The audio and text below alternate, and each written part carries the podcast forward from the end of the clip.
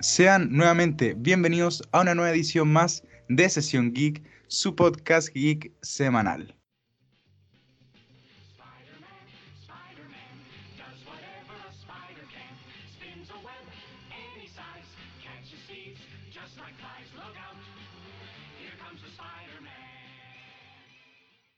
Muchos saben, en este mismo instante se está filmando la tercera entrega del Spider-Man de Tom Holland. Pero esta cinta ha causado mucha controversia por rumores, confirmaciones, entre otras cosas. Así que acompáñenme a hablar sobre Spider-Man 3. Pero hoy no me encuentro solo, estoy con un gran fanático del mundo geek, el señor Rodrigo Campaña. ¿Cómo estás, Rodrigo? ¿Cómo estás, Diego? Primero que todo, muy agradecido de que me invites a tu programa. Y bien, bien, con las pilas puestas, así que vamos a tener una buena conversa, compadre.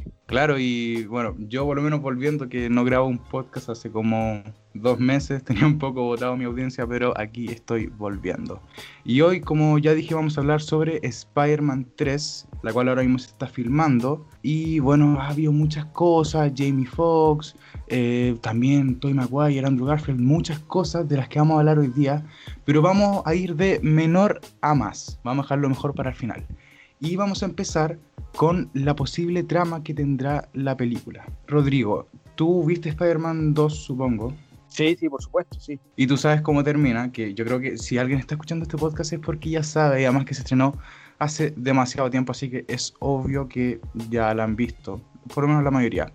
La identidad de Peter Parker fue revelada por Misterio, Así que supongo que ahora será algo así como un, fugitivo de la ley, algo, porque se supone que mató a Misterio y ahora debe estar siendo perseguido por la ley. ¿Qué piensas tú? Yo creo que más que, más que, ser un perseguido por la ley, va a ser muy similar a lo que vemos en, los cómics, que es como esta fama, esta mala fama que tiene Spider-Man a raíz del, del periódico, el Daily Bugle. Entonces yo creo que va a ser más que una una campaña de difamación contra el héroe que verlo como un villano como tal.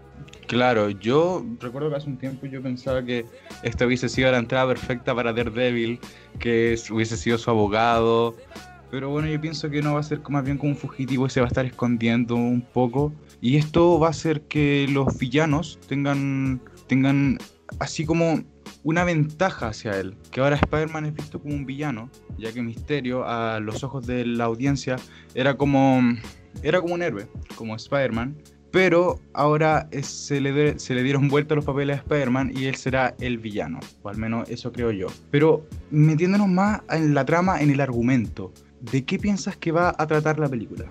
Bueno, yo creo que eh, en sí tienes dos aristas que puedes tomar. Una, que como ya todo el mundo sabe que Peter Parker es el hombre araña. En sí, como mencionaste anteriormente, yo creo que va a ser la inclusión del abogado, pero me tinca que no va a ir por el lado de Daredevil, sino que va, a ir por el lado de Jessica Walters, que todo en el mundo del cómic se conocía como She-Hulk. Claro. ya, ya sabemos que hay una serie en camino entonces yo creo que va a ser una buena introducción a ese personaje y a empezar también a linkear el universo de las series que quiere eh, tener Disney y Marvel en, el MCU. Claro, como por ejemplo... Ah, perdón, perdón, sí, sí, Y lo, otro que eh, dentro de esa misma lista, también tenemos que al final de la misma Spider-Man, en la escena post-crédito, nos enteramos que Nick Fury y... ¿Cómo se llama la, mm, la compañera Nick Fury. Oh, no me acuerdo su nombre. Cuando se. Que la actriz es eh, María Hill. María, Hill, ahí está, sí, sí. Eran Skrulls eh, disfrazados con, con, su habilidad de, de metamorfosis.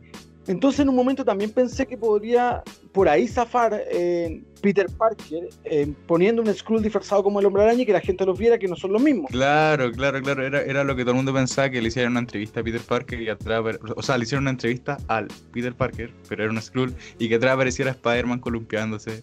Exacto. Hubiese sido chistoso, pero dudo, que Marvel haga eso. Pero eh, eso también te da la otra lista de que quizás para que la gente sepa quién es Spider-Man y que no es Peter Parker, venga, vengan los otros hombre arañas. Ahora, ¿cómo van a entrar? No sabría decírtelo, pero podría ser una, buena solución de que la gente diga, oh, hay un hombre araña en realidad, porque los trajes son el mismo, básicamente. Sí, claro, y ya vamos a hablar de cómo podrían entrar otro hombre araña en el MCU. Eh, y bueno, hablando de cómo entraría los, algún hombre araña, que no sea el de Tom Holland, vamos con el segundo punto que tenemos, el cual es la participación de Doctor Strange, que sé que es tu personaje favorito, Rodrigo. Exacto, sí. Eh, bueno, a mí me puso muy contento esa noticia. Como que, eh, si bien en Infinity War Doctor Strange tuvo un papel eh, súper determinante en la trama, en Endgame sentí que pasó mentalmente a ser como una anécdota más que todo. Como, claro, fue el que trajo a todos los villanos de vuelta, o sea, a todos los, perdón, a todos los héroes de vuelta, pero su participación fue bastante poquita.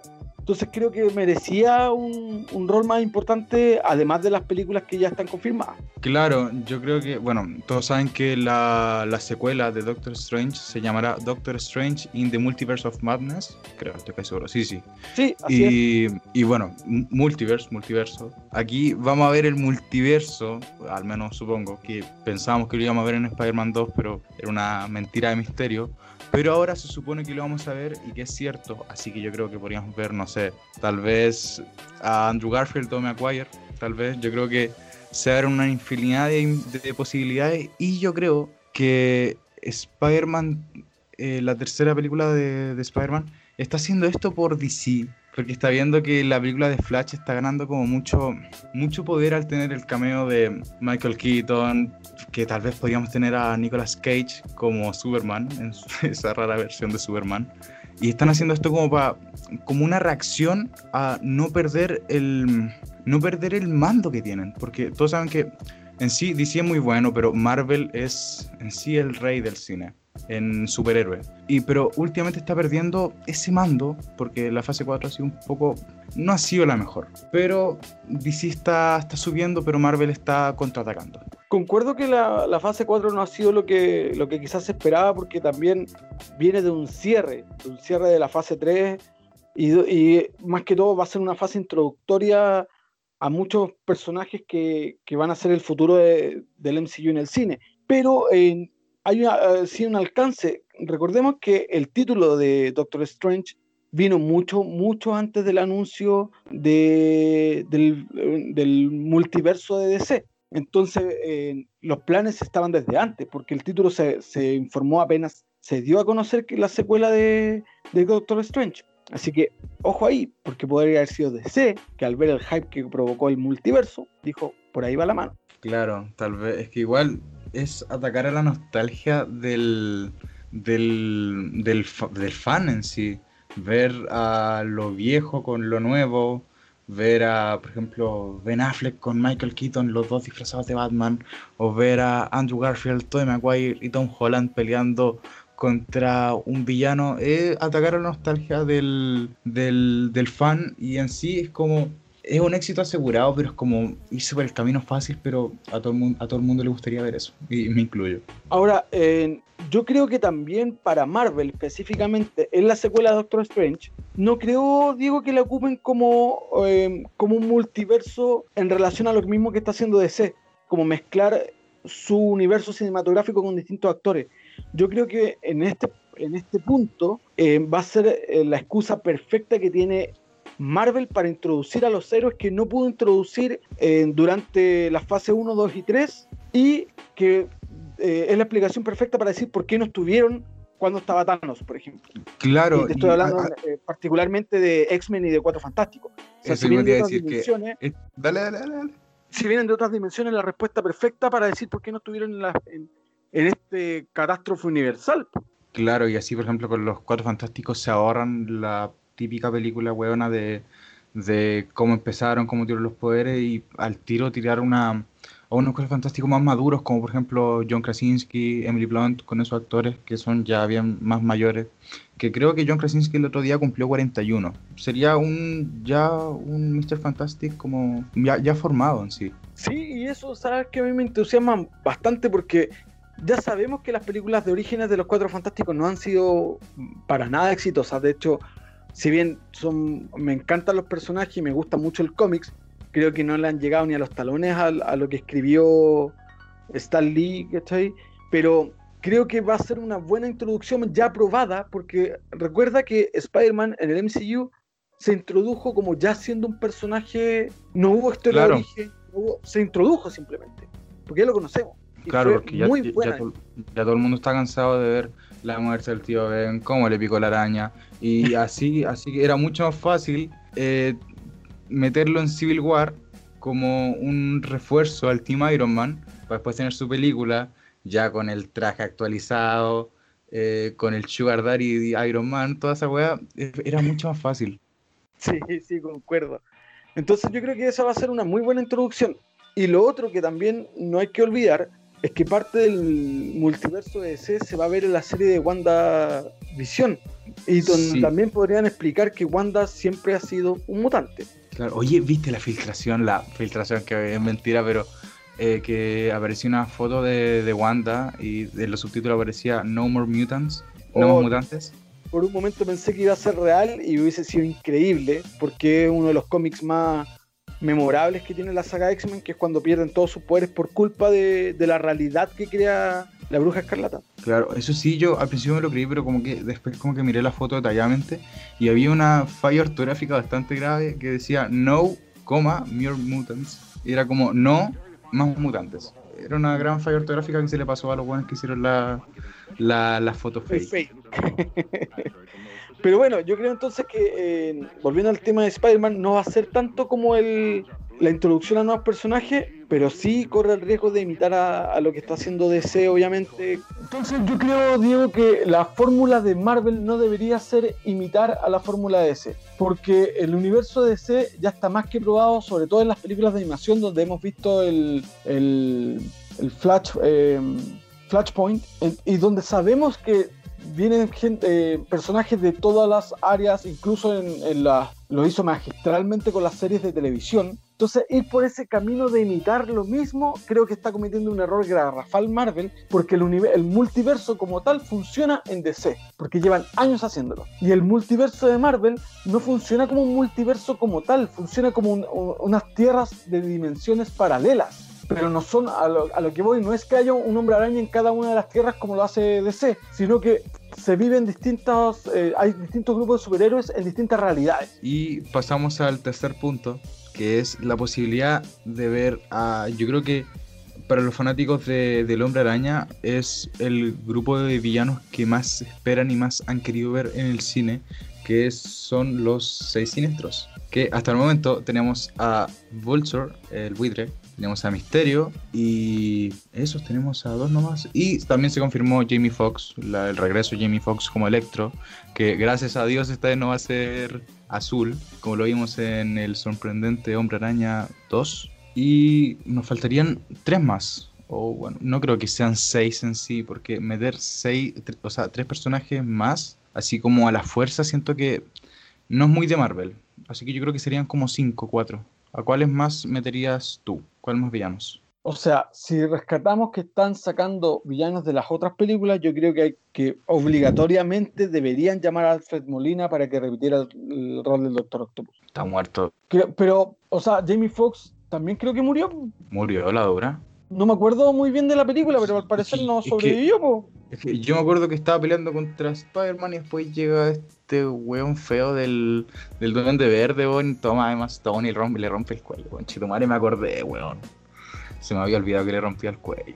Chitumare. La escena clásica. Ahora, en esa misma película también se quiso introducir a los seis siniestros al final, ¿ah? Sí, sí, ahí aparecían los trajes de, de Rino.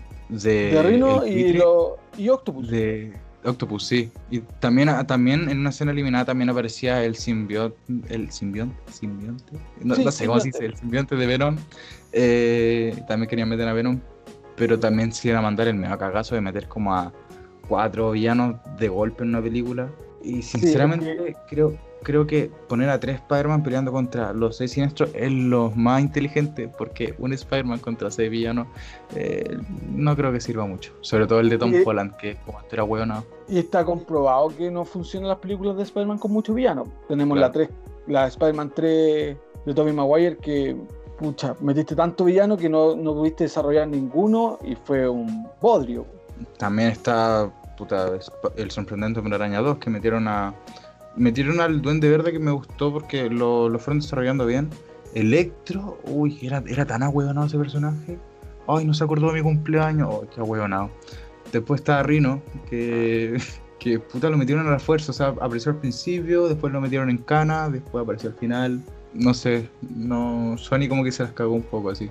Ahora, yo creo que sí. O sea, por ejemplo, eh, te desperdiciaste un gran actor como Paul Giamatti en el rol de Rino y es un excelente actor que podría haber funcionado perfectamente para una película en solitario.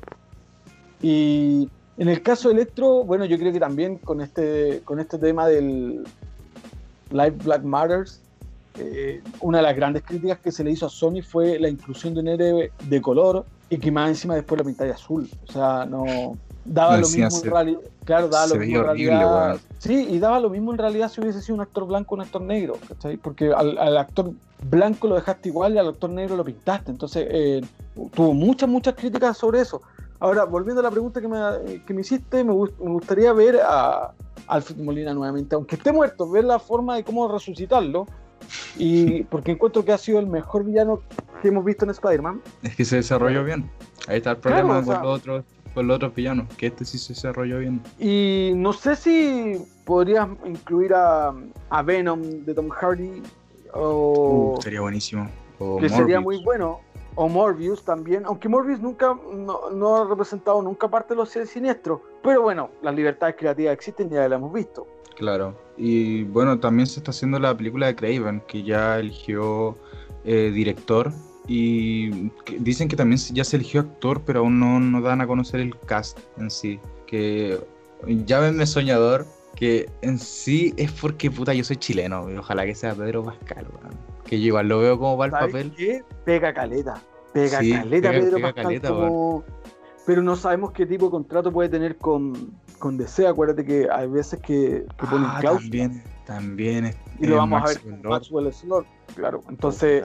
Yo creo que Pedro Pascal está en su mejor momento y sería un batatazo que pudiese que pudiese llegar al, al, universo Marvel. aunque, eh, aunque, aunque tengo entendido que ahora está como, como huellando porque como que quiere más escenas sin el casco de Mandalorian, aunque yo no veo mucho Star Wars, pero creo que está hueveando con eso y creo que lo van a cambiar. No, no sé, Si, si haya sido real o fue un mal rumor, en realidad. Porque Pedro Pascal en sí no es un actor que se caracterice por ser eh, demandante de sus papeles. Es súper humilde como persona y como actor también. Entonces, eh, no creo que con el éxito que está teniendo el Mandalorian, él quiera que era como que tener escenas más sin el casco, porque encima él sabe cómo es el papel.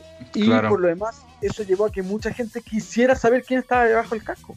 Entonces se hizo mucho más conocido con el casco puesto que sin el casco. Pero bueno, ojalá que puta, igual es que yo creo que en sí no es porque me guste cómo actúas porque soy chileno y digo, puta, o en que bacán ver a un chileno en Marvel, pero bueno, es que el papel le queda, le queda bien. O sea, para Craven tenéis dos actores chilenos que podrían perfectamente funcionar, Santiago Cabrera como, como Pedro Pascal. Para los que no sepan quién es Santiago Cabrera, apareció en la última serie de Star Trek Picard y de hecho el personaje es muy bueno porque habla chileno. Ah, ya, ya, ya, ya, sí, sí sé quién es, sí sé quién es, sí. Aunque y también es un él, Él es como, él, es de, él, es originario de Venezuela, sí, tengo entendido. sí, pero es que creo que no, no sé muy bien la historia familiar de él, pero, pero él, él se, se reconoce como chileno. Y de hecho, super, uno de los personajes de Star Trek, porque interpreta a muchos, es 100% chileno, es, literalmente un flight. Entonces, bueno, eh, me gustaría eso, eso de, en el caso de los seis siniestros. Pero como decís tú que le pegaste al clavo, que ojalá que no sean seis contra uno. Claro, y ahí, ahí vendría la vendría algo que vamos a dar más rato, porque estamos guardando lo mejor para el final. Pero se me olvidaba que también hemos visto otro villano más en, en la saga de Tom Holland, que es, Scorpion, que no, no, lo hemos visto con su traje en sí, con todo, en todo su esplendor, pero está y bueno, yo creo que lo van a meter en esta película sí o sí. Sí, de hecho lo, vimos, lo pudimos ver en la escena post-crédito de, de Homecoming primero. Sí. Y sí, sería, sería bueno ver a Scorpion. Yo creo que es un, un villano, no es de mi agrado mucho, porque no lo encontraba muy útil que digamos, pero eh, puede sacarle alto provecho igual. Claro, y bueno, ya estamos pasando al último tema, que para mí es como lo más grande y lo que todo el mundo espera. Y creo que ya todo el mundo sabe lo que es, que es el Spider-Verse. Que todos sabemos que el Spider-Verse, por, por, lo menos en el cine, sería ver a Andrew Garfield, Tobey Maguire y Tom Holland en la misma película. Que tú, primero, Rodrigo, ¿qué pensáis? ¿Que esto es real o es mentira? Primero confirmaron el cast, después lo desconfirmaron. No sé, ¿qué, qué crees tú? Me encantaría verlo me encantaría verlo y me encantaría que incluyeran a los personajes que también pudimos ver en la animación. Eh, Miles Morales. Eh, Miles Morales, o sea, de partida Miles Morales tiene que ir sí o sí. Si hablamos de un Spider-Verse, Miles Morales es parte del Spider-Verse. No puede y si hablamos de, si hablamos de inclusión, que es lo que está intentando hacer Marvel, como por ejemplo con Shang-Chi, cosas así, también es una gran jugada y para nada forzosa. Y, y por lo demás, creo que el personaje de Miles Morales se ha destacado por sí solo. Es un muy buen personaje. Entonces no es como que tú digas, ay, hay otro Spider-Man y es negro. No, al contrario. Es como casi como comparten el mismo nombre, pero si fueran personajes totalmente distintos. Y Miles Morales cae bien y es un muy buen hombre araña. A mí me gusta mucho Miles Morales como hombre araña. Y de hecho, eh, leo los cómics y son muy entretenidos. Claro, incluso se dice que la película, la del Spider-Verse, eh, la animada, se sacó, se salió para ver si al público le gustaba la idea de ver a muchos Spider-Man en una sola película para después probarlo en el, en el cine, en live action. Y yo siento que igual es como verdad se juega porque igual es como inteligente, sinceramente. Y, o sea, en la película que le ganó el Oscar a Marvel por animación. Claro. Y la verdad es que estaría, estaría, estaría genial, aunque yo creo que habría problemas con, con los dos Spider-Man, sinceramente, con Tobey Maguire y Andrew Garfield. Tobey Maguire porque ese weón es raro. O sea, dudo que acepte el papel. Como que incluso ya está, creo que está... Dale, dale, dale, dale. Yo creo, disculpa Diego, yo creo que el problema lo va a tener Tobey Maguire, pero Andrew Garfield siempre ha querido seguir siendo Spider-Man. Él adora el personaje y siempre ha dicho, por favor, métame en lo que sea de Spider-Man porque es un gran fan. Entonces yo creo que él de verdad aceptaría ojos cerrados volver a ser Spider-Man. Sí, pero ahí, ahí viene el problema que él no terminó en buenos términos con Marvel en sí, con Sony Marvel. Porque dice que el Spider-Man que hizo no le gustaba, que no era 100% el Spider-Man que él pensaba. Y terminó en muy malos términos. Y bueno, Tobey Maguire es como súper diva y como que, no sé, dudo que acepte el papel. Creo que ya no está ni, ni actuando. O sea, yo creo que si lográis curar a Tommy Maguire de la ludopatía, podéis llegar a firmar. Claro. Porque tiene una adicción y todo el mundo lo sabe. Entonces, eh, no sé, me gustaría incluso que por último, si metieras a, un Spider-Man mayor, eh, preferiría incluso al de al de Andrew Garfield que al de Tobey Maguire, para serte súper sincero. Y, y lo que sí me encantaría ver, pero eso ya son un sueño, pero me encantaría ver a Emma Stone como, en Spider-Man. Ah, pero es que hay un problema con su cuello, pues, que está medio roto. No, sí, sí, pero insisto, si, si, hay, si tienes un buen Spider-Verse, también puedes decir que lo sacaste de una línea temporal distinta y que todo, donde todavía no muere. Ah, ya, ya, ya. No, tiene por qué. Ocupar el truco barato de. ¿Y cómo pasó eso, güey? La magia de la edición, la magia del cine. Es que claro, porque piensa que no porque hay un multiverso significa que la, eh, las nueve de la noche son en todos los multiversos a la misma hora. Puede perfectamente ser eh, en otro año. De hecho, es más, en Spider en Spider-Man Into the Spider-Verse, el Spider-Man que hace la voz de Nicolas Cage, que es el en blanco y negro, el Spider-Man no, exacto, perdón, disculpa, no te había escuchado, eh, viene de una, de una época terrible pasada, entonces funciona podí agarrar a Gwen Stacy y, sería la raja ver a Emma en ese papel. Ya, si Marvel me lo vende así, me dice, mira, es que lo sacamos de otro, de otro universo y esta no es la, la, la que se le rompió el cuello, yo se la compro. Yo se la compro y digo, ya, bueno, está bien. Aunque, porque igual me gustaría ver a, ver a Spider-Gwen y sobre todo con eh, que lo interpretara Emma Stone, que le quedó, bueno, le quedó genial el papel de, de Gwen Stacy, bueno, calcado. Sí, sí. Ah, eso sí, también se me olvida que hay Marvel, se dice, se dice los rumores, que tiene un plan B, que es que si el papel no lo acepta ni Tobey Maguire, o sea, no lo llegara a aceptar alguno de los dos Spider-Man, que sería o Tobey Maguire o, Andrew Garfield, meter a, Miles Morales en el lugar de alguno de los dos. Que ahí funciona. Sí, funciona, funciona. Funciona porque además que eh, eh, en la línea temporal del MCU que se está creando, Miles Morales tendría la misma edad más o menos de, de Tom Holland. Entonces funciona como que sea, no sea lo mismo que vimos en la animación, sino que sean más compañeros que, que mentor eh, y pupilo, ¿cachai? Claro, que vayan aprendiendo como juntos, tú decís. Exacto, y que sean como compañeros, o sea, sería la raja, pues. Sí. Oye, y de ser cierto esto, que vamos a ver a o Andrew Garfield o Tony Maguire o quien sea que metan en este universo, después de esta película, ¿se va a quedar o va a desaparecer? Es que yo creo que ahí todo va a depender del negocio que tenga Sony. Claro. Pero yo creo que además que van a, van a matar a uno. O a Tobey Maguire o a Andrew Garfield. Es que, es que pueden matar a uno, pero también pueden como no matar a ninguno y seguir, por ejemplo, con la trilogía que donde quedó con la de Sam Raimi, seguir haciendo películas, y donde quedó The Amazing Spider-Man, seguir haciendo más películas, y vaya a tener tres líneas temporales distintas, y escrito y plata, porque igual las va a ir a ver todas. Claro, sí, salió, salió ese rumor que Sony está aprovechando al 100% este acuerdo que tienen con Marvel y quieren reanudar las franquicias de, de Andrew Garfield y de Tom Maguire, que me parece un poco complicado, pero puta, es plata y la plata mueve el mundo. Sí, y, por lo demás, bueno, esto, esta fórmula te la va a dar, no Marvel, eh, increíblemente hablando, te la va a dar DC.